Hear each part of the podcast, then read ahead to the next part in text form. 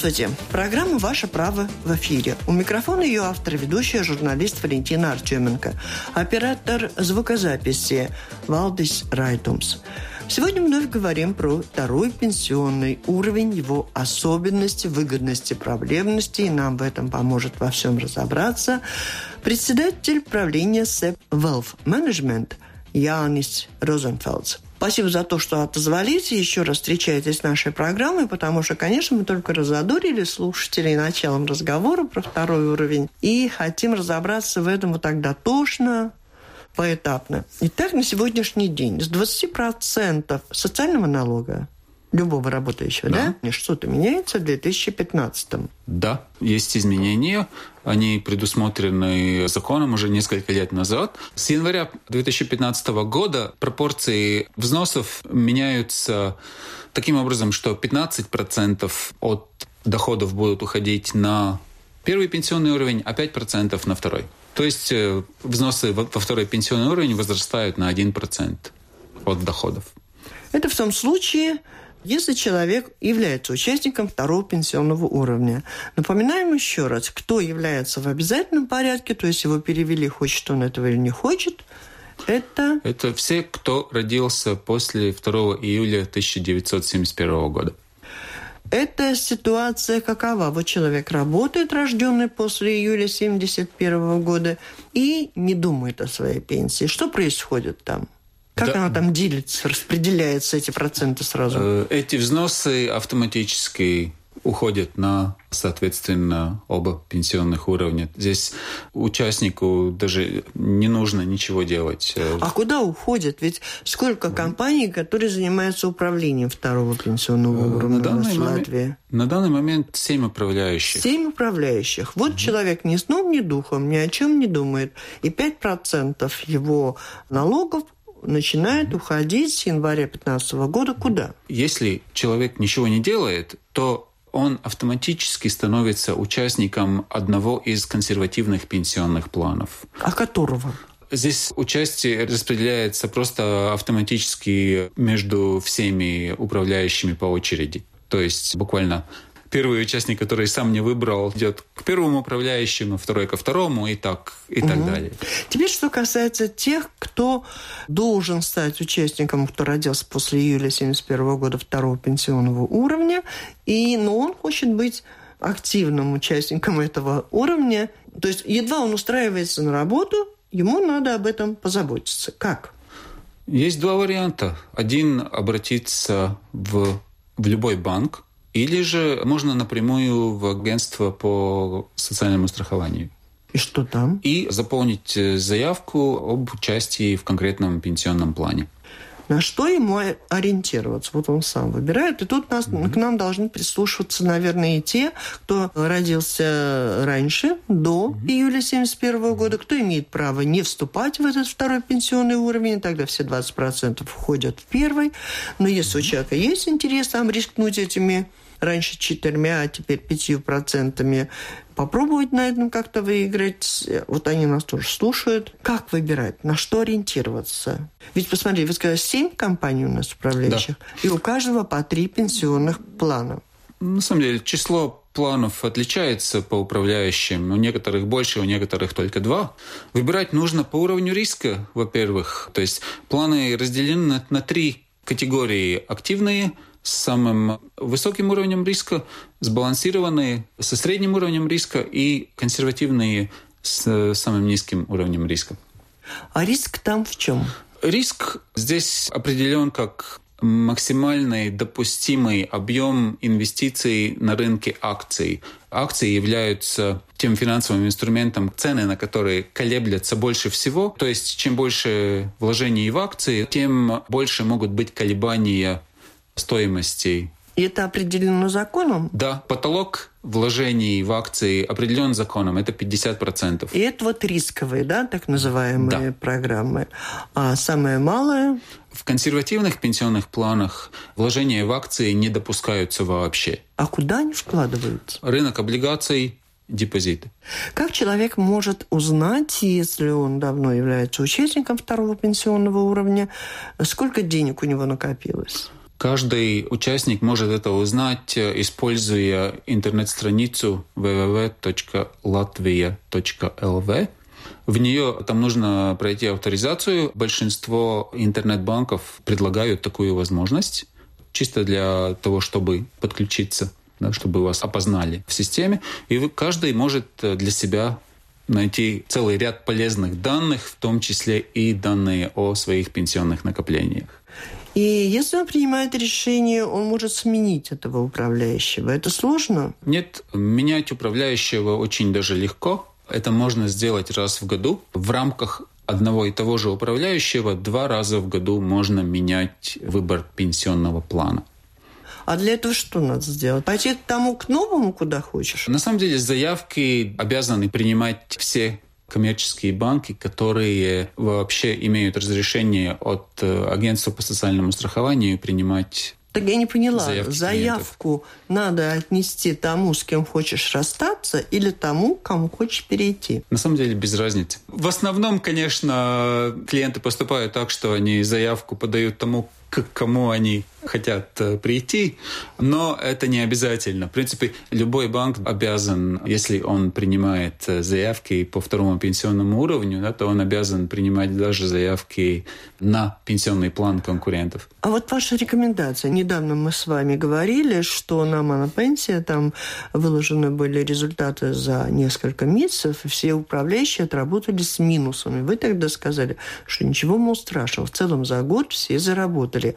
На что обращать внимание человеку, который, ну, хочет быть активным, да, следить за тем, он зарабатывает, не зарабатывает. Тот, кто не хочет быть активным, он все равно включился в второй уровень один раз и не смотрит до пенсии. Ну, надо смотреть несколько вещей. Активные пенсионные планы подвержены более скажем так, резким колебаниям стоимости по той простой причине, что там больше инвестиций в более рискованные инструменты. В результате за дня в день, с недели на неделю, с месяца на месяц э, цены колеблются на финансовых рынках, и это, конечно, отражается на краткосрочных результатах. А судить о том, как успешно или не так успешно работал тот или иной пенсионный план, можно только по долгосрочным результатам, где я бы сказал, что один год – это самый короткий период, который стоит оценивать. А те добровольцы, которые сами вступили во второй пенсионный уровень, они могут передумать и вернуть все свои деньги в первый пенсионный? Нет, по информации в моем распоряжении такой возможности нет. Если участник подключился ко второму пенсионному уровню, то уже обратного пути нет.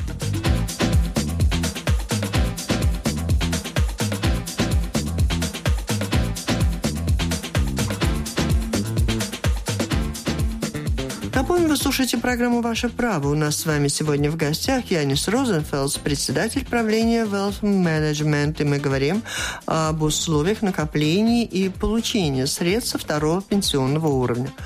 Учитывая, что второй пенсионный уровень возник у нас недавно, но, похоже, будет продолжаться столько, сколько будет существовать пенсионная система в Латвии, Хотела бы понять еще общую такую рекомендацию, кому она показана, но из тех, кто добровольно в этом может участвовать, кто родился еще до 1971 года. Насколько она показана, в каком случае, когда сколько человеку лет, а когда лучше в нее не ввязываться? В основном смысл участвовать во втором пенсионном уровне, конечно, чем вы моложе, тем больше смысла участвовать во втором пенсионном уровне. Если у человека всего скажем, от 5 до 10 лет до пенсии, то здесь этот дополнительный эффект будет небольшим.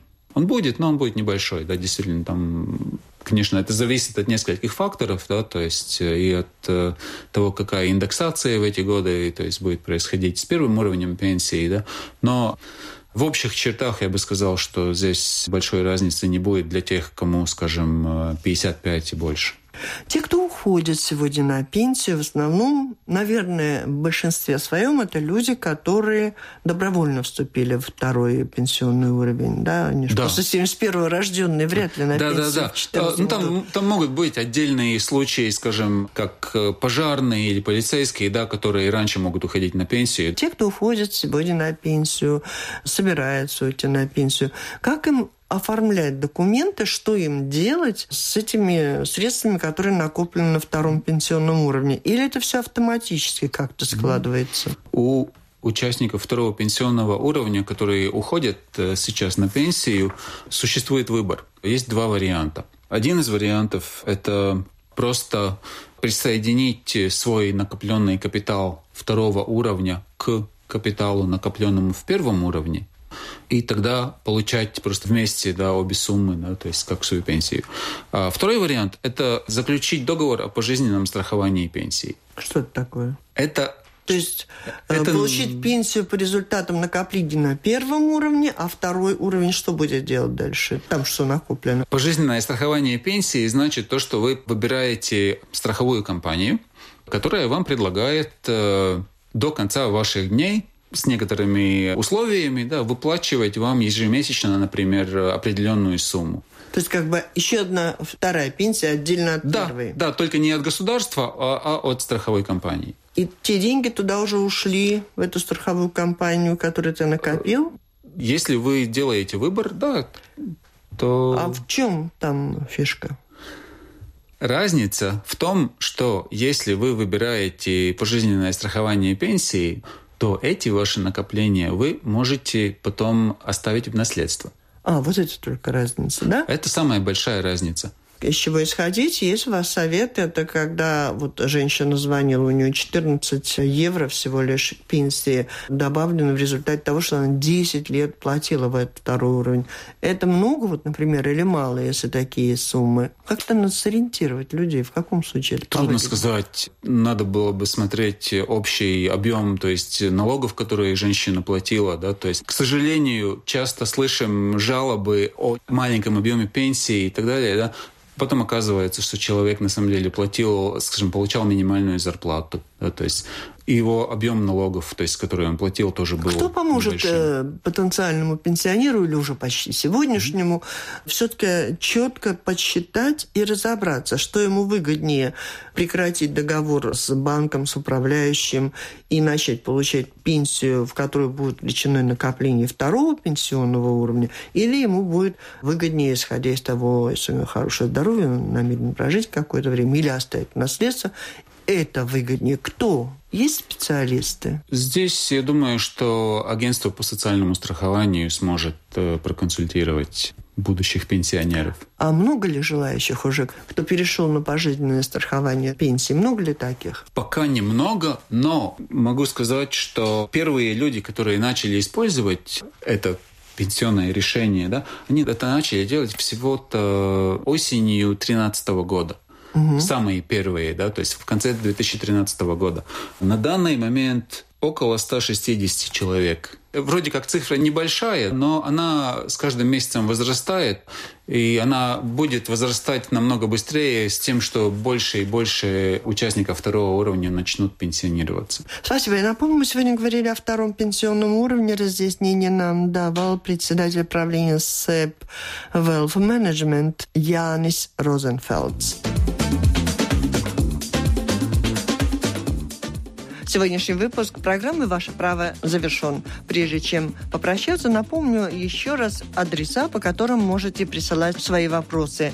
По электронной почте art от фамилии Артеменко три первые буквы art at radio.org.lv или присылайте письма по почтовому адресу 1505 Рига, дом Лаукумс 8, Латвийское радио, программа «Ваше право». Спасибо, что слушали. До встречи в рамках этой программы в следующий четверг в 11.40.